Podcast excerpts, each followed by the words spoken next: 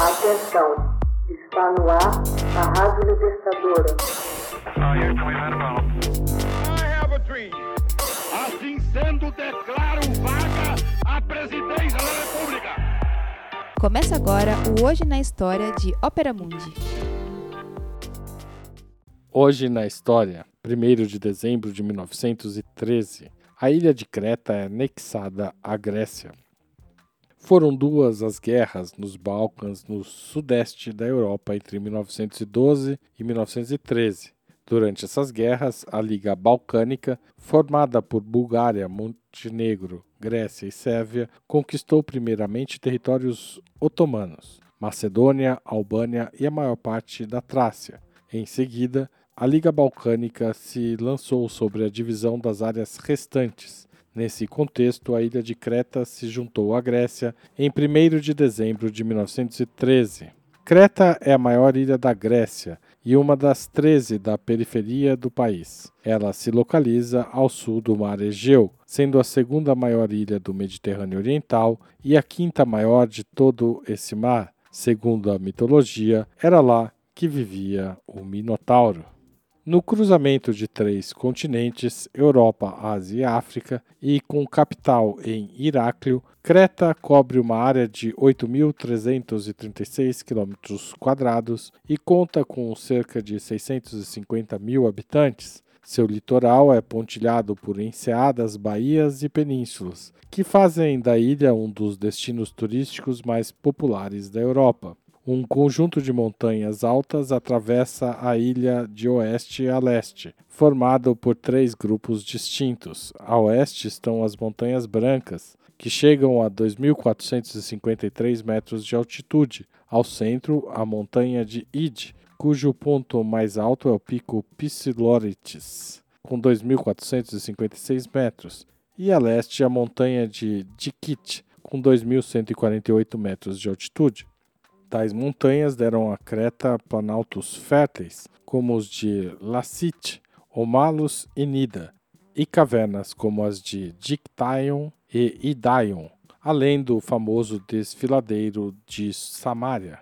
Há ainda alguns vales e planícies no relevo cretense, com destaque para a planície de Messara, localizada entre as montanhas de Psilorites e Asterousia, no centro-sul da ilha.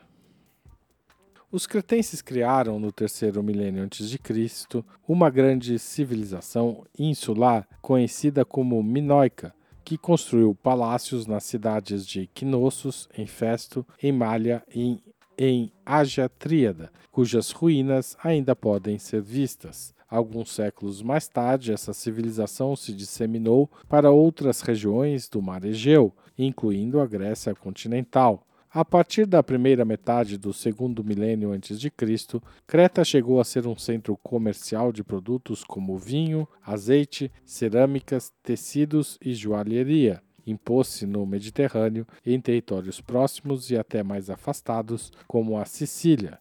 Seu predomínio terminou por volta de 1400 a.C., quando foi ocupada militarmente pelos aqueus. No ano 67 a.C., os aqueus entraram em conflito com os romanos, que conquistaram a ilha, comandados por Quinto Metelo. Quando o Império Romano se dividiu em 395, Creta assumiu um papel importante por causa de sua localização estratégica no Império Romano do Oriente, tendo sido um relevante posto bizantino. Em 823, a ilha foi ocupada pelos árabes, tendo sido reconquistada pelo Império Bizantino em 961. Veneza a reconquistou durante a Quarta Cruzada em 1204. Os venezianos teriam de defender a ilha das investidas dos turcos otomanos durante o século XV. Os turcos instalaram-se em Creta em 1645 e acabaram por conquistá-la totalmente em 1715, introduzindo o islamismo sunita. Contudo, a grande maioria da população permaneceu fiel ao cristianismo ortodoxo de etnia e língua grega. Creta tornou-se um estado autônomo em 20 de março de 1898 e independente em 6 de outubro de 1908, ficando a população dividida entre turcos e gregos. Mesmo com a anexação definitiva à Grécia em 1913, Creta constitui um mundo diferente em comparação com outras partes do país, com suas próprias tradições, personalidade e seu próprio dialeto grego. Hoje em dia, Creta possui uma economia que depende em boa parte da agricultura e do turismo.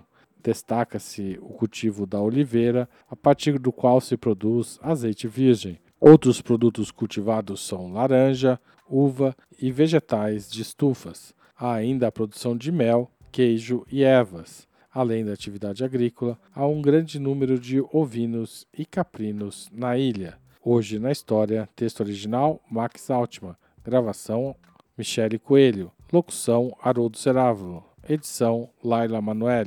Você já fez uma assinatura solidária de Opera Mundi? Com 70 centavos por dia, você ajuda a imprensa independente e combativa. Acesse www.operamundi.com.br/apoio.